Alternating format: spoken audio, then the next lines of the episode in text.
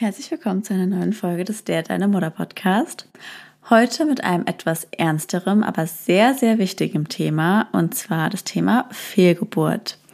Das Thema wird leider immer noch viel zu oft totgeschwiegen und die meisten Frauen fühlen sich damit sehr alleine gelassen und werden auch oft nicht aufgeklärt und wissen eigentlich gar nicht, wohin mit sich und ihren Emotionen. Wie treue Hörerinnen vielleicht auch wissen, hatte ich, Leo, ja auch eine Fehlgeburt. Ähm, allerdings war das recht früh und deswegen für mich in dem Moment zwar, ja, die Welt ist zusammengebrochen, aber trotzdem war ich zu jedem Zeitpunkt so, ich bin froh, dass es so früh ist, weil ich kann mir gar nicht vorstellen, wie schlimm es für mich wäre, wenn es später wäre.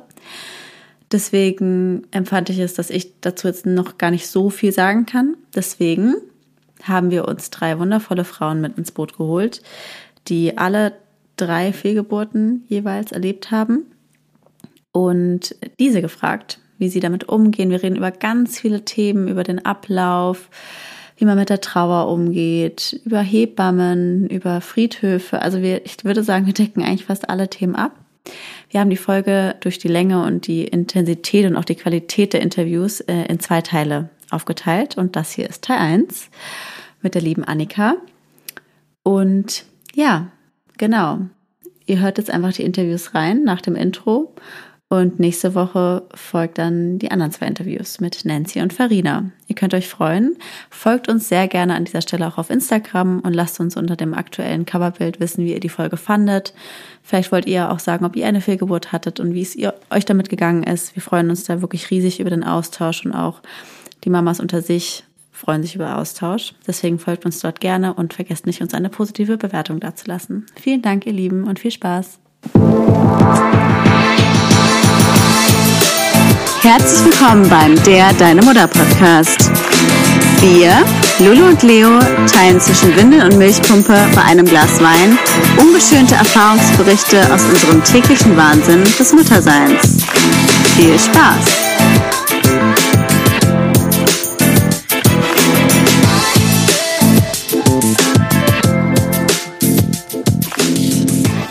Bevor das Interview gleich losgeht, wollen wir euch nochmal ein paar Daten und Fakten zum Thema Fehlgeburt geben. Und zwar spricht man von einer Fehlgeburt, wenn der Abort vor der 24. Woche geschieht und das Baby weniger als 500 Gramm wiegt. Denn danach besteht die Bestattungspflicht. 12 bis 24 Prozent aller Frauen haben eine Fehlgeburt. Ähm, und man spricht von Frauen, wo die Periode eben ausbleibt und der Schwangerschaftstest positiv ist. Bei 80 Prozent der Frauen sind es sogenannte Frühaborte. Das heißt, die Fehlgeburten passieren vor der zwölften Woche. Und bei 20 Prozent passiert es danach. Aber eben wichtig, ähm, die Grammzahl darf nicht 500 überschreiten. Denn ab 500 Gramm spricht man von einer Totgeburt. Und die Kinder erhalten einen Namen, sie werden standesamtlich erfasst und sie unterliegen der in Deutschland herrschenden Bestattungspflicht. Die Ursachen für eine Fehlgeburt sind total divers. Bei 50 bis 70 Prozent aller Frühschwangerschaften geschieht es durch Auffälligkeiten der Chromosomenanzahl. Dann gibt es zum Beispiel auch noch die Schwäche des Muttermundes oder Infektionen, Schadstoffe, sowas wie Alkohol und Drogen können auch Fehlgeburten auslösen. Hormonstörungen, Abwehrerkrankungen oder auch Stoffwechselkrankungen der Mutter, wie zum Beispiel Diabetes. Aber das sind nur die häufigsten Ursachen. Es gibt aber ganz, ganz viele andere und viele, die eben auch gar nicht wirklich erfasst werden. Dann ist es eben so, dass diese Erkenntnis, ich bin schwanger und kriege ein Baby, automatisch mit der Erwartung einhergeht, dass man in neun Monaten ein gesundes Kind in den Arm hält. Ähm, das kennt ihr bestimmt auch, wenn man, ja, in dem Moment, wo man den Test in der Hand hat, da malt man sich irgendwie schon gleich das Leben mit dem Baby aus und wie es wohl werden wird und wie das passiert. Ich glaube, gerade bei uns Frauen kriegt man da auch nochmal ein ganz anderes Gefühl, als vielleicht Männer es am Anfang haben, die eben einfach, ja, aus rein körperlichen Gründen ähm, das nicht nachempfinden können so gut. Aber die Fehlgeburt ist eben eigentlich die häufigste Komplikation in einer Schwangerschaft. Und das hat extreme psychische Folgen beziehungsweise ist eine extrem psychische Belastung, die eben manchmal oder teilweise vom sozialen Umfeld gar nicht richtig verstanden wird oder auch ernst genommen wird. Und Betroffene leiden unter extremen Schuldgefühlen, haben Angst vor einer erneuten Schwangerschaft und teilweise auch das Gefühl, sich eben rechtfertigen zu müssen, dass sie traurig sind, weil für die Außenwelt und alle anderen Personen das Kind ja noch gar nicht wirklich existiert. Und das macht eben die Trauerarbeit teilweise viel, viel, viel mühseliger und schwieriger. Gleichzeitig bekommt das Thema gesellschaftlich eben viel zu wenig Beachtung. Ähm, man setzt sich irgendwie in diesem frühen Stadium noch gar nicht mit dem Tod und der Trauer und diesem Verlust auseinander. Und oft ist es eben in den Krankenhäusern so, dass das Thema auch dort totgeschwiegen wird, weil oft der Glaube noch herrscht, man möchte den Familien mit so einem schlimmen Schicksal einfach noch zusätzlichen Druck und zusätzliche Belastung erfahren, so dass dann das Thema eben eher totgeschwiegen wird und versucht wird, naja, ja, eben keine zusätzliche Belastung auf die Eltern zu stützen. Ähm, da habe ich aber ein ganz schönes Zitat von einer Hebamme, die was ganz Passendes gesagt hat. Ich werde das jetzt einmal vorlesen. Mein Fazit ist, ich hätte nie gedacht, wie schwer oft der Verlust eines Kindes in einer frühen Schwangerschaftswoche ist, beziehungsweise wie unsicher Paare bei einem Spätabbruch sind und wie viel Schuldgefühle diese Paare oft haben. Ich habe zunehmend weniger Angst, etwas Falsches oder Unbedachtes zu sagen. Schlimmer wäre es, nicht mit den Paaren zu sprechen und sie in ihrer Trauer allein zu lassen. Ich finde, da wird nochmal deutlich, wie wichtig der Kontakt eben für die Eltern sein kann, die eine Fehlgeburt erleiden. Und genau diese, gerade diese Beziehungserfahrung, das ist total, berichten ganz viele Betroffene eben so wichtig, um einen Umgang damit zu finden. Weil wenn man diese Beziehungserfahrung komplett unterbindet, um zu sagen, es ist ja besser so, dass die Eltern es gar nicht sehen, nichts mitkriegen, ähm, ist es häufig ganz entgegengesetzt von den Müttern. Dazu habe ich auch noch ein Zitat und davor will ich sagen, es ist natürlich individuell und es gibt bestimmt auch ganz, ganz viele Eltern, die ähm, das lieber nicht möchten und nicht damit in Kontakt kommen können, weil es so schmerzhaft ist. Aber ich glaube trotzdem, dass es wichtig ist, das Thema zu enttabuisieren und darauf aufmerksam zu machen. Ich lese euch das jetzt einfach mal vor. Liebe Ärzte, liebe Schwestern, liebe Hebammen, fragt uns nicht, was wir wollen. Fragt nicht, wollen Sie Ihr Kind noch einmal halten, sondern geben Sie es uns. Wir sind in einer Ausnahmesituation, im Schock, wir können keine Entscheidung treffen. Ähm, genau, das ist von einer betroffenen Mutter. Und dabei geht es eben auch nochmal extrem darum, dass die Trauerarbeit erschwert wird und wie wichtig Trauerrituale sind, um einen würdigen Abschied zu finden. Dafür gibt es mittlerweile ganz, ganz viele verschiedene Vereine, ähm, zum Beispiel den Verein Sternkinder Dresden, die auch eine zentrale Grabanlage dafür eingerichtet haben, die sogenannte Wiese der Sternenkinder. Und dort werden zweimal jährlich auch Trauerfeiern veranstaltet, eben ganz unabhängig von Religion und Glaube, wo die Eltern einfach Beistand finden. Ähm, denn was wichtig ist zu erwähnen, ich habe ja am Anfang gesagt, dass Totgeburten standesamtlich registriert werden, einen Namen kriegen und etc. Aber bei Fehlgeburtskindern ist es so, dass sie eben nicht in den standesamtlichen Geburtenregistern bzw. Familienbücher eingetragen werden.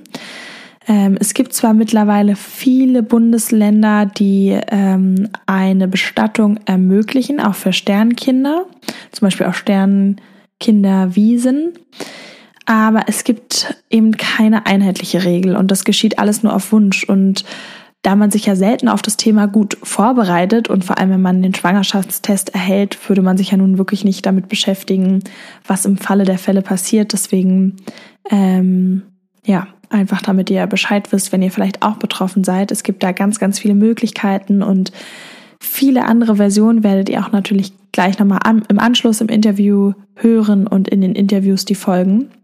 Aber wichtig ist zu wissen, wenn ihr sowas erlebt habt, dann trauert auf eure Art und sucht euch irgendein Trauerritual, was für euch sinnvoll ist und was für euch der beste Umgang ist, niemand kann in der Lage euch irgendwas raten.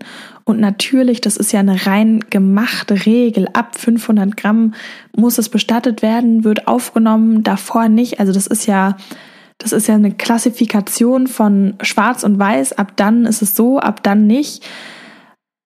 Was ja total irrational und gemacht ist. Warum macht das einen Unterschied, ob das zwei Wochen vorher oder zwei Wochen später ist? Das macht ja für die Trauer keinen Unterschied und für den Verlust, den man erlebt. Und ich glaube, genau deshalb ist es so wichtig. Ihr habt ein Recht zu trauern.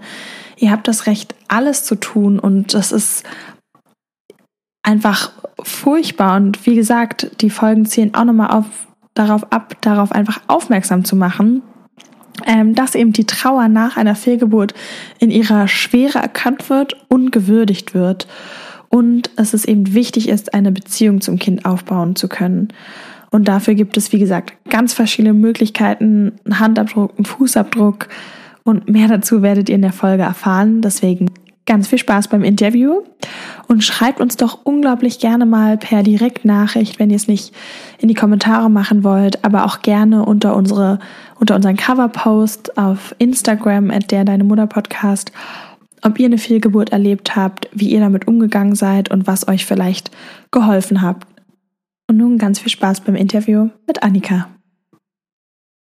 Hallo liebe Annika, erstmal schön, dass du bei uns bist in der ja, heutigen Folge zum Thema Fehlgeburten. Wir freuen uns riesig, dass du ein Interview mit uns führst.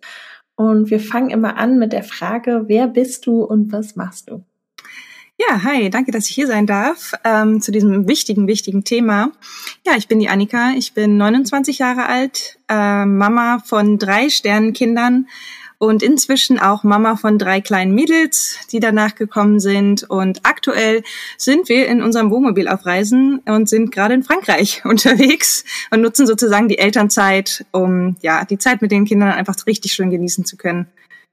Ja. Mega, mega cool. Wirklich, ich finde das so Hammer. Ich finde, ich habe da totalen Respekt vor, sozusagen, hey, mit drei kleinen Kindern ähm, und einem Wohnwagen, ich mache mich auf den Weg. Also mega. Richtig cool. Hört sich echt super an. ähm, vielleicht magst du ja mal erzählen, wie war das so? Hattest du damals einen Kinderwunsch oder war das eine ungeplante Schwangerschaft? Also wie kam es quasi zu deiner ersten Schwangerschaft? Genau, also wir waren gerade frisch verheiratet sozusagen und ich war in meinem letzten Jahr in meiner Ausbildung und wir hatten, ich durfte sozusagen sechs Monate schwanger sein zu meiner Abschlussprüfung. Und das habe ich dann genau getaktet, habe gemacht, okay, man weiß eh nicht, wie lange es dauert, aber frühestens sechs Monate vorher dürfen wir anfangen.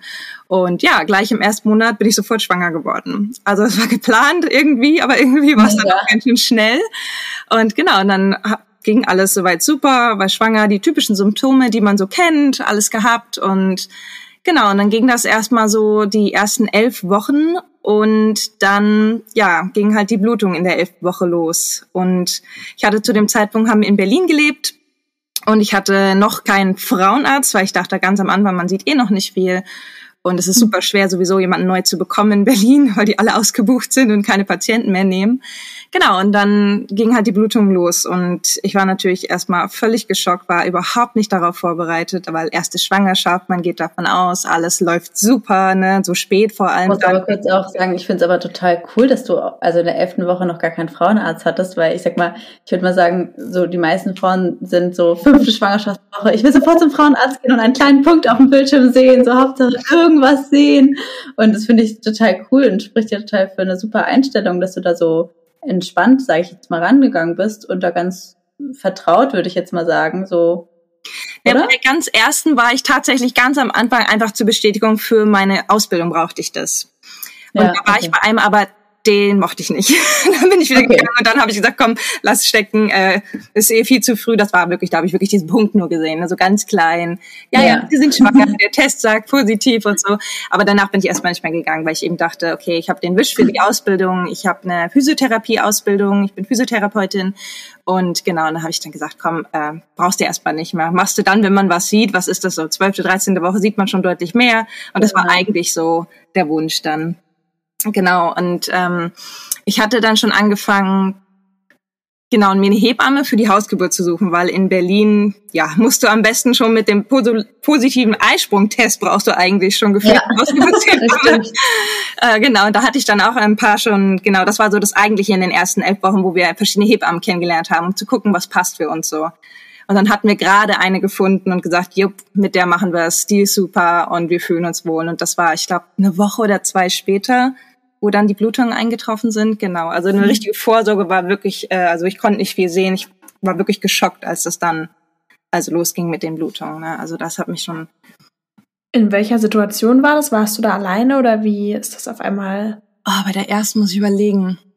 Ich glaube, das war morgens, direkt nach dem Aufstehen. Ich bin auf Toilette gegangen, mhm. halt nach, einem, nach dem Aufstehen auf Toilette gegangen und beim Abputzen war dann sehr, sehr frisches Blut halt zu sehen. Und ich war oh. ja total erschrocken und dann so, äh, was passiert jetzt? Und erst habe ich gedacht, ach, kann mal passieren, habe es noch versucht, so ein bisschen wegzuwischen, aber es wurde halt immer mehr. Und dann habe ich gemerkt, okay, da stimmt mhm. was nicht. Genau, und so ging das dann los. Und dann bin ich eben, bei der sind wir dann ins Krankenhaus gefahren, äh, weil ich habe mich nicht getraut, meine Hebamme anzurufen, weil ich dachte, oh Gott, wer weiß, was das ist, ne, muss ja abgecheckt werden, sind wir ins Krankenhaus damals gefahren und ja, ewige Warterei natürlich. Und dann kamen wir endlich dran und die haben mir nicht den Ultraschall gezeigt. Die haben mir nicht gesagt, was Sache ist, haben nur gesagt, ich soll zum Frauenarzt. Ich so, ich habe aber keinen. Sagen Sie mir doch einfach, was los ist. Und die haben mir gar nichts gesagt. Ähm, und da war ich dann erstmal ein bisschen. Gar nicht. Ja, perplex so, äh, was ist hier los? Keiner will mir helfen. Dann haben wir ein anderes Krankenhaus besucht daraufhin und die haben mir dann endlich gesagt, du hier, dein Körper hat die natürliche Fehlgeburt eingeleitet, ähm, das Kind lebt nicht mehr und ähm, genau, der Körper ist schon dabei, sozusagen das wieder nach draußen zu befördern, wenn man so will. Also eine kleine Geburt hat er sozusagen schon eingeleitet. Genau. Und war das dann quasi eine ähm, Option, dass, also mit äh, Thema Ab Ausschabung oder hat man dir die Möglichkeit gelassen, das erstmal auf natürlichem Wege zu versuchen oder was war da der Prozess? Ähm, die Ärztin, die vor Ort war, das war eine ganz liebe Ärztin, ähm, die hat dann gleich zu mir gesagt, da mein Körper das schon eingeleitet hatte und auch ordentlich schon mit also leichten Wehen ging das ja schon dann los, äh, hat sie zu mir gesagt, der Körper macht das. Wenn du darauf vertrauen möchtest, dann macht der Körper von ganz alleine, was er soll, weil er hat ja schon angefangen bei dir. Aber wenn du dich nicht wohlfühlst, kannst du jederzeit wieder zurückkommen und dann können wir nochmal nachschauen und dann hast du die Option für eine Ausschabung. Aber erstmal würde ich dir raten, den normalen Weg zu gehen, den natürlichen Weg, weil der Körper schon begonnen hat damit sozusagen.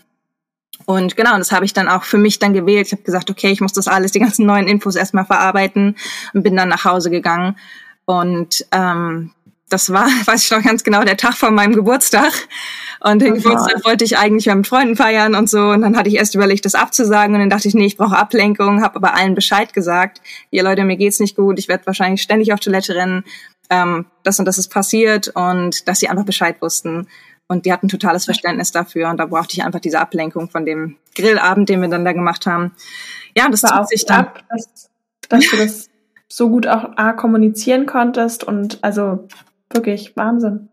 Das war mir wichtig, weil ich kon, hat mich komisch gefühlt zu wissen, okay, ich muss hier ständig weg von meinen Gästen, wenn man so will, und die wissen nicht, was Sache ist. Also ähm, habe ich da ganz klar, wir waren nicht viele, ich glaube, es waren fünf Leute oder so, die dann da waren, aber genau, das war und es ging eine ganze Woche. Also ich war echt überrascht, weil ich nichts darüber finden konnte, nicht aufgeklärt wurde, vor allem, mhm. was auf mich zukommt. Wirklich ging das dann über eine Woche, jeden Tag immer wieder mit ja mit Wehen kam das dann einher und dann irgendwann eben wo ich am meisten überrascht war über einen gewissen Pressdrang, den man ja nur von den normalen Geburten kennt.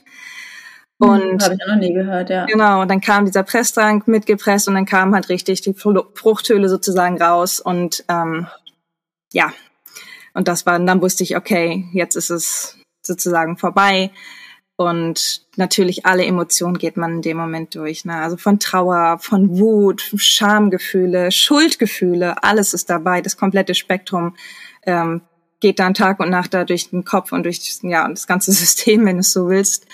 Ähm, aber das war für mich wichtig, das alles zu fühlen, das, ähm, ja, das rauszulassen auch, dass es sich nicht so in mir ja so so zusammensammelt, sondern dass ich das rauslassen kann. Das war total wichtig für mich. Und ja, und dann nachdem, muss ich kurz überlegen, genau, danach habe ich nämlich dann meine Hebamme angerufen, habe gesagt, du, du brauchst mich nicht mehr betreuen. Ähm, ich hatte äh, eine kleine Geburt Und dann sagt die jetzt mal, um Gottes Willen, Annika, wieso hast du mich nicht angerufen? Dafür bin ich doch auch zuständig. Das wusste ich überhaupt nicht, dass Hebammen dafür mhm. auch zuständig sind. Und ähm, die hat gemeint, du kommst sofort zu mir, wir machen jetzt Akupunktur und gucken, dass dein Körper wieder komplett eben ja in seine gewohnten Bahnen kommt und wieder komplett in seinem Rhythmus ist. Dann hat sie mit mir noch Akupunktur gemacht, mir noch eine Kraftbrühe, ein Rezept mitgegeben, dass ich wieder zu Kräften komme. Also ganz toll hat sie mich dann auch betreut und ja, das war mir, wie gesagt, vorher auch nicht bewusst. Ich habe mich wirklich geschämt. Diese Scham war einfach so groß, dass ich mich nicht getraut hatte, sie anzurufen, sondern erst hinterher. Und mhm. äh, das war ein großer. Eigentlich so krass, dass, dass das immer noch so, dass da so starke Schamgefühle mit einhergehen, die ja eigentlich da gar nicht zu suchen haben und ja. das trotzdem ja, ich meine, alle Frauen berichten von diesen starken Schamgefühlen. Also und eben, aber das ist ja auch wieder ein guter Punkt für alle Zuhörerinnen, die ähm, vielleicht gerade das Gleiche durchmachen, dass eben die Hebamme auch für solche Fälle da ist und man da ja. gerne anrufen darf, weil es eben, wie du ja auch sagst, eine kleine Geburt ist und ja. ähm, die darf auch betreut werden. Definitiv. Es sind auch welche richtig darauf spezialisiert, dich bei der Trauerbegleitung komplett dadurch zu dir, dich dadurch zu begleiten dass du das noch besser verarbeiten kannst, auch mit deinem Partner zusammen, weil gerade wir Frauen neigen dann dabei, uns so zurückzuziehen und den Partner dann auch so wegzuschieben, weil er versteht ja gar nicht, was man da gerade durchmacht. Er hatte die Verbindung mit dem Kind noch gar nicht so früh und er spürt ja gar nicht, was ja die Symptome und die Wehen, die dann da kommen und dass eben am Ende kein lebendiges Kind in den Armen liegt ich sag mal in Anführungsstrichen, die Belohnung ist halt nicht da, sondern einfach nur dieses leere mhm. Gefühl. Und ja, das wäre jetzt aber auch mal eine Frage gewesen, hattest du zu dem Zeitpunkt schon eine Bindung aufgebaut? Also, weil ich weiß, also ich hatte ja auch eine Fehlgeburt, aber halt super früh, was, mhm. wo ich recht dankbar war in dem Sinne, weil ich eben noch nicht diese Bindung hatte und es war für mich dann zwar traurig, aber doch nicht so, so, so schlimm. Aber ich sag mal, in der elften Woche ist es ja schon doch recht weiter. Also wie war das für dich vor allem, weil du ja auch sagst, du hast es auch optisch quasi gesehen und also wie, wie, wie war das für dich? Also ich habe bei allen meiner Schwang meinen Schwangerschaften immer von Anfang an, sage ich mal, die Verbindung. Ich spüre mal schon, dass ich schwanger bin, bevor ich einen Test positiv in der Hand halte. Also ich weiß das sofort, ich spüre das. Und deswegen ist für mich das immer von Anfang an schon da. Ähm, mhm. Bei allen sechs Schwangerschaften war das der Fall. Und deswegen sage ich ja dadurch, dass die erste Schwangerschaft eben schon elf Wochen war und wir dann natürlich schon den meisten auch gesagt hatten, gerade so, oh, jetzt ist noch diese eine Woche, ne, wo man immer sagt, da kann man das erzählen. Dann wussten es schon einige und wir waren total mhm. aufgeregt und ja, dann allen zu sagen, ja Leute, fragt lieber nicht mehr nach, äh, ist nicht mehr und so, das war, das war hart. Also ja. Hast du es dann deswegen bei den nächsten Schwangerschaften nicht erzählt oder war das für dich kein Grund? Nee, ich habe es dann bei der zweiten tatsächlich nicht mehr erzählt. Ähm, da mhm. wusste das dann niemand. Erst als wir, da haben wir es in der achten Woche verloren, das Baby. Mhm. Da war dann gleiche Thema, dass bei mir die Blutung wieder losging. Und ich schon wusste so, ach nee, wieder. Ich hatte da dann ähm, natürlich auch keinen Frauenarzt, nur die Hebamme. Und dann wieder ins Krankenhaus, in, dem, in das nette Krankenhaus und habe dann nachgefragt und da war das Baby dann auch schon zwei Wochen tot. Und dann haben sie gesagt, oh. ihr Körper hat wieder die natürliche kleine Geburt eingeleitet und da wusste ich dann schon, was auf mich zukommt. Aber es war trotzdem wieder so, wieso denn jetzt schon wieder? Wie kann das sein? Das gibt's doch gar nicht. Wir sind jung, wir sind gesund. Was, was, was ist denn da los? Und weil bei vielen ist es, bleibt es halt bei der einen. Und da kommt nicht noch eine zweite. Und da, ich weiß jetzt gar nicht so genau, ob da ein großer Unterschied dann für mich war. Ich glaube, weil ich habe es da noch nicht erzählt. Genau, also bei äh, der zweiten habe ich dann erst, als die Blutung wieder angefangen habe, dann habe ich es meiner Schwiegermama und meiner Mama erzählt, weil ich wollte ja den Support einfach haben. Ich wusste, wollte, dass jemand Bescheid weiß, weil ja keiner wusste, dass wir wieder schwanger waren. Und da habe ich es dann äh, denen tatsächlich erzählt, um ja mich ein bisschen auffangen zu lassen, wenn du so willst. Und ja, und dann ging das ganze Thema los, dass wir gesagt haben, das kann ja nicht normal sein. Und wir haben uns danach in die Kinderwunschklinik begeben und wollten mal nachschauen lassen, weil das ist körperlich und emotional sowas von anstrengend. Und ich habe gesagt, ich schaffe das nicht noch einmal. Ich schaffe das nicht. Das kann ich so verstehen, vor allem gerade nach dem zweiten Mal, wenn man ja irgendwie nochmal die ganze Hoffnung auch da reinsteckt, das nochmal versucht und ähm, das wieder passiert, das macht einen ja auch total hilflos und ja. machtlos ja auch. Definitiv. Und ja, und dann war, kam der erste Satz, wo ich so geschockt war über das deutsche System, dass es hieß, nö, nach zwei Fehlgeburten wird noch nichts übernommen von der Krankenkasse, müsst ihr alles selber zahlen. erst nach der dritten. Und ich konnte es nicht verstehen, weil das so kräftezehrend, körperlich, emotional und so ist. Und warum muss eine Frau das dreimal durchmachen, bis dann ja. mal jemand bereit ist zu sagen, jo, jetzt gucken wir mal nach, was das sein könnte, wenn man es doch schon beheben kann.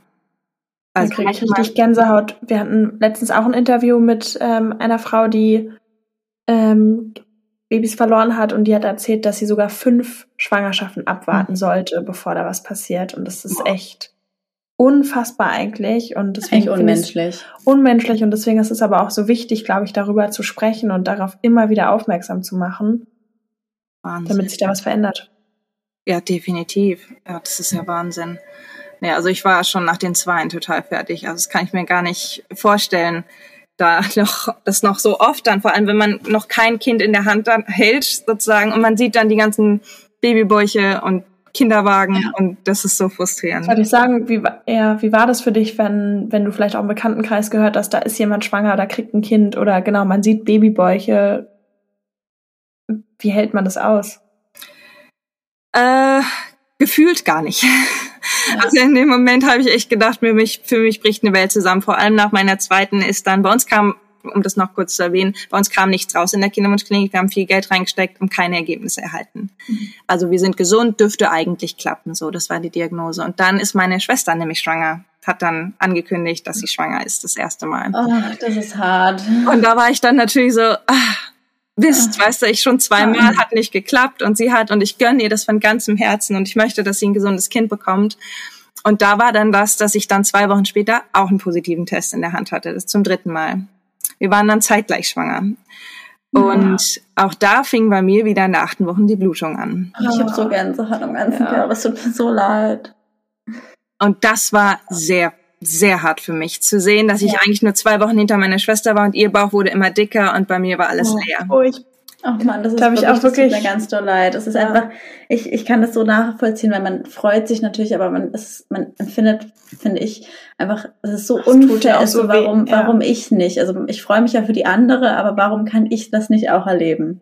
Ja, ja. Wie hast du denn da die Hoffnung nicht aufgegeben? Weil ich weiß noch, dass ich damals schon allein bei einer Fehlgeburt dachte, das packe ich nicht mehrmals. Also wie, wie hast du es geschafft, dann doch nochmal zu sagen, nee, wir machen weiter? Habe ich erstmal tatsächlich gar nicht. also erstmal ähm, habe ich das dann so gemacht, dass ich gesagt habe, okay, weil die Ausbildung war ja dann inzwischen vorbei und alles. Wie alt warst du zu dem Zeitpunkt, wenn ich fragen darf?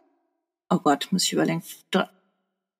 Drei, zwischen 23 und 24 mhm. waren die Schwangerschaften und die Fehlgeburten, mhm. genau. Und ich bin dann erstmal abgehauen. Ich bin dann zwei Monate ohne Ehemann nach Schweden gegangen und habe gesagt, ich muss weg. Also ich bin dann äh, abgehauen, habe ein Praktikum an der Schule erstmal gemacht, aber mit Älteren dann und habe gesagt, ich muss erstmal raus, meinen Kopf auf andere, mein, auf andere Gedanken kommen, was komplett anderes machen und wirklich mal Pause haben. Aber ich finde wirklich, das wollte ich dir hier auch nochmal sagen, auf was du davor meintest, mit du hast von Anfang an die Schwangerschaften gespürt und die Sachen, dass ich finde, dass du so intuitiv irgendwie so ein ganz tolles Gespür auch hast für Selbstfürsorge und sowas. Also gut ab, da auch so Stärke zu beweisen und das alles erstmal so zu entscheiden und zu machen. Ich finde das total beeindruckend. Danke. ja, äh, weiß nicht, war, war ein Gefühl, ja. Also ich habe das da tatsächlich total nach Gefühl gemacht. Ich habe ja viele äh, ja auch Verwandte, die eben dann auch entschieden haben, lieber eben die Ausschabung auch dann zu machen, trotzdem die Blutung auch angefangen haben jeder muss da nach seinem Gefühl gehen. Also ich glaube, ja. ich glaube, das ist das Wichtigste, was ich einfach mitgeben kann. Fühlt rein, fühlt in euren Körper bei jeder Entscheidung. Ich glaube auch, dass ich wusste vorher schon, dass was nicht stimmt und wollte es nicht wahrhaben. Ja. Und natürlich ist die Angst dann jedes Mal total groß, wenn du halt dann wieder da drin steckst und du weißt dann nicht, ist es wirklich ein schlechtes Gefühl, ist es nur die Angst, was ist es jetzt? Das ist ja, total schwierig. Dazu ich weiß ganz genau, was du meinst. Ja. ja wie gesagt, also ich habe dann Pause gemacht. Ich konnte dann auch nicht mehr. Nach dem dritten Mal habe ich gesagt, jetzt, jetzt kann doch nicht sein. Es ist nichts, was wir medizinisch beheben können. Es ist dreimal hintereinander gewesen. Das gibt's doch gar nicht. Und äh, ja, dann bin ich erstmal raus. Und danach okay. haben wir dann überlegt, ähm, dann war nämlich noch der Tipp von meinen Eltern, da, der hat ein ganz, da war ein ganz alter Urologe damals, den hat, der hat mein Papa damals schon betreut, weil es bei denen auch drei Jahre mit den Kindern nicht geklappt mhm. hat. Ähm, und der hat ihm damals gesagt, ja, das war eine verschleppte Infektion, hier ist eine kleine Pille, nimm die zweimal, dann sollte die Frau nächsten Monat schwanger sein und dann bin ich entstanden. Also es hat geklappt. und den gab's immer noch, den gab's immer noch. Und dann haben wir den angeschrieben und gefragt, wir wollen einen Termin haben. Und da habe ich dann Marco hingeschickt, um einfach mal zu gucken. Marco ist mein Mann zu gucken, ob bei ihm vielleicht da irgendwas ist, was wir verbessern können oder wie auch immer, weil irgendwas muss ja sein. Und genau, aber da war es dann sozusagen schon passiert. Also ich war dann schon okay. schwanger. In der Woche hatte ich meinen Eisprung, wo die Untersuchung war. Und er meinte, ja, verhütet mal lieber, aber nächsten Monat könnt ihr wieder. Ich so, ich glaube, das ist schon zu spät. Und so war es auch schon. War ich zum vierten Mal schwanger. Und diesmal tatsächlich hatte ich einmal am Anfang wieder Blutung und da war ich schon völlig panisch und gesagt, das kann doch jetzt nicht wahr sein. Aber diesmal sind wir dann ins Krankenhaus und es hieß, nein, nein, Kind ist gewachsen, Herzchen schlägt, es ist alles gut, da ist nur eine Ader geplatzt, alles super, Baby wächst. Und ich war so, oh Gott oh, sei Dank, endlich. Oh, ich habe auch total die ganze Zeit Gänsehaut, während du redest. Och Mann, aber und wie hast du die Schwangerschaft dann empfunden? War sie dann für dich immer mit Angst verbunden? Oder was ja. mich interessieren würde, so auch im Vergleich zu den anderen, weil du hast ja ein, ein sehr gutes Körpergefühl. Hattest du das Gefühl, doppel mich, da war was anders? Äh, am, ganz am Anfang noch nicht da war die Angst so groß und ich dachte, weil man muss dazu sagen, dass meine zweite Schwangerschaft und die mit meinem Folgewunder, da habe ich auf denselben Tag genau den positiven Test in der Hand gehabt. das oh. war Nikolaus. Das weiß ich noch ganz genau. ähm, und da dachte ich, oh Gott, dasselbe Datum, was heißt das nur, ne? Und dann ähm, hatte ich nämlich genau direkt an Silvester, am Silvesterabend nach dem Einkaufen, direkt die Blutung, genau wie beim zweiten. Und da war natürlich die Panik gigantisch. Ne? Gerade die Feiertage rum, ne? man geht ins neue Jahr und denkt, oh nee, nicht schon wieder. Da mhm. war einfach sehr, sehr viel Angst. Und ich wollte gar nicht erst sehen, als sie da den Ultraschall gemacht haben. Ich wollte es gar nicht sehen. Ich habe gesagt, sagen Sie mir einfach, ja, wieder nicht. Und sie so, nein, nein, alles gut. Und ich war völlig geschockt. Ich bin so in Tränen ausgebrochen. Und dann, okay, das neue Jahr darf kommen. Super, tolle Sache. Und ab dann erst, glaube ich, konnte ich das so akzeptieren. Sagen, hey, nein, nein, nein, dieses Kind, das wächst, das bleibt. Das will zu mir kommen.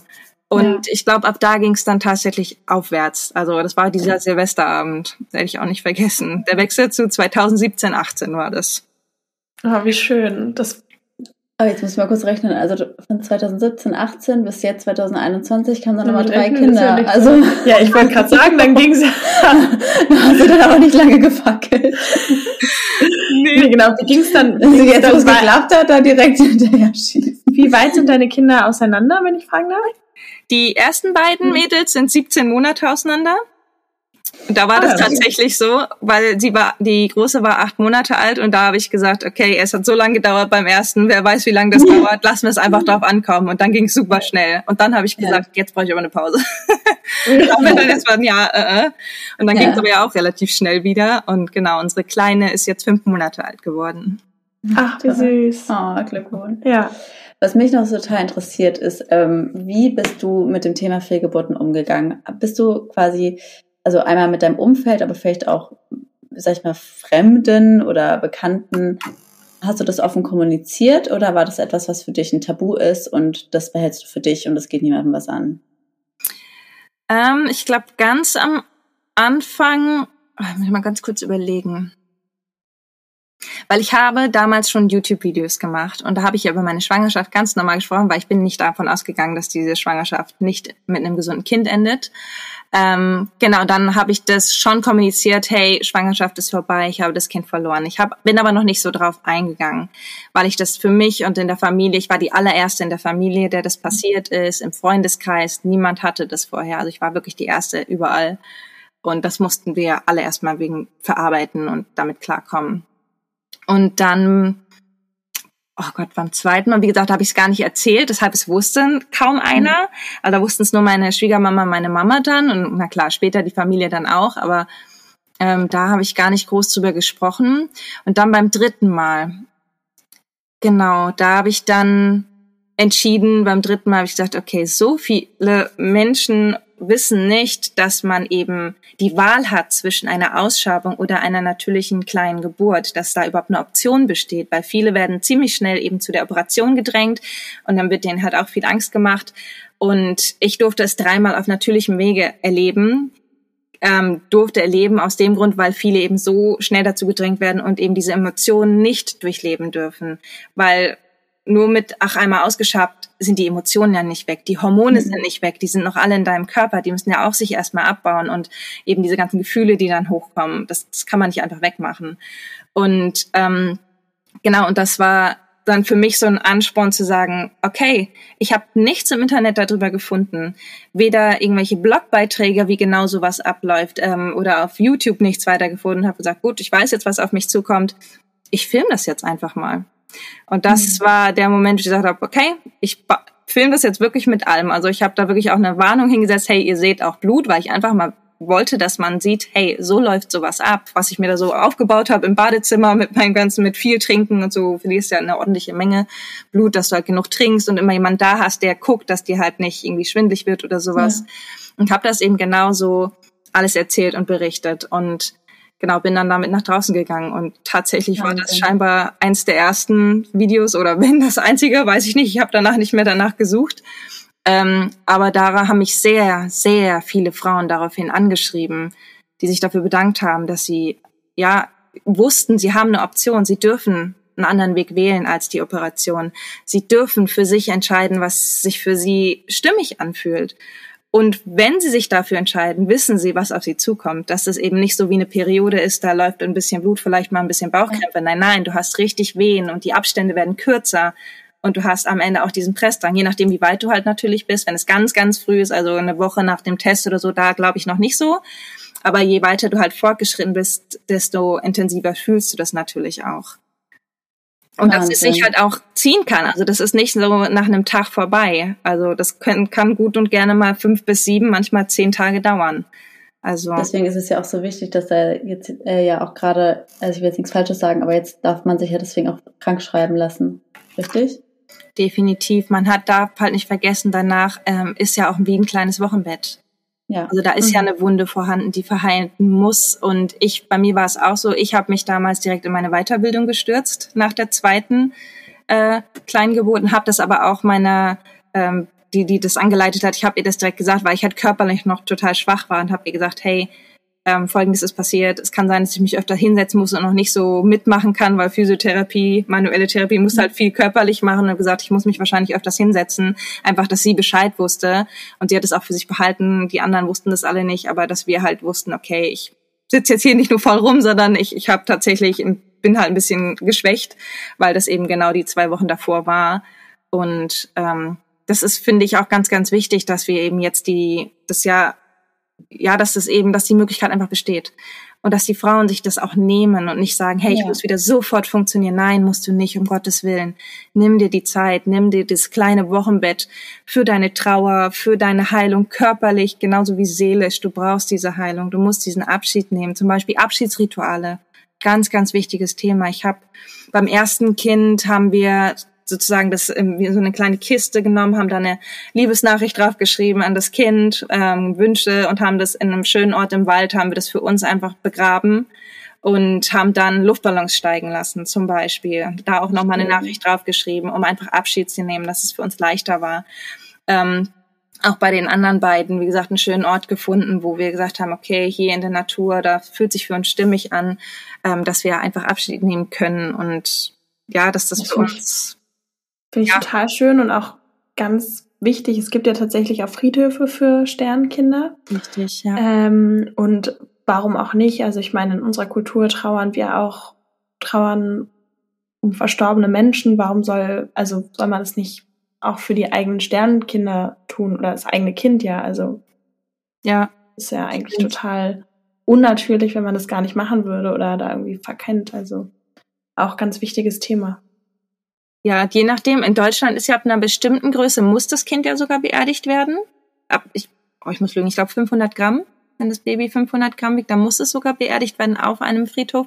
Aber es gibt diese Wiesen, von denen du gesprochen hast. Für Kinder, die kleiner sind, gibt es explizit Wiesen, ich glaube Sternwiesen oder Schmetterlingswiesen oder sowas heißen mhm. die dann, glaube ich, wo du eben dann hingehen darfst und dein kleines Sternchen dann auch da hinbringen darf, wenn man das möchte. Bei uns, ich habe gar nicht, ich wusste so vieles damals gar nicht. Ich wusste gar nicht, mhm. ob es das in Berlin irgendwo gibt. Bestimmt. Berlin ist eine große Stadt.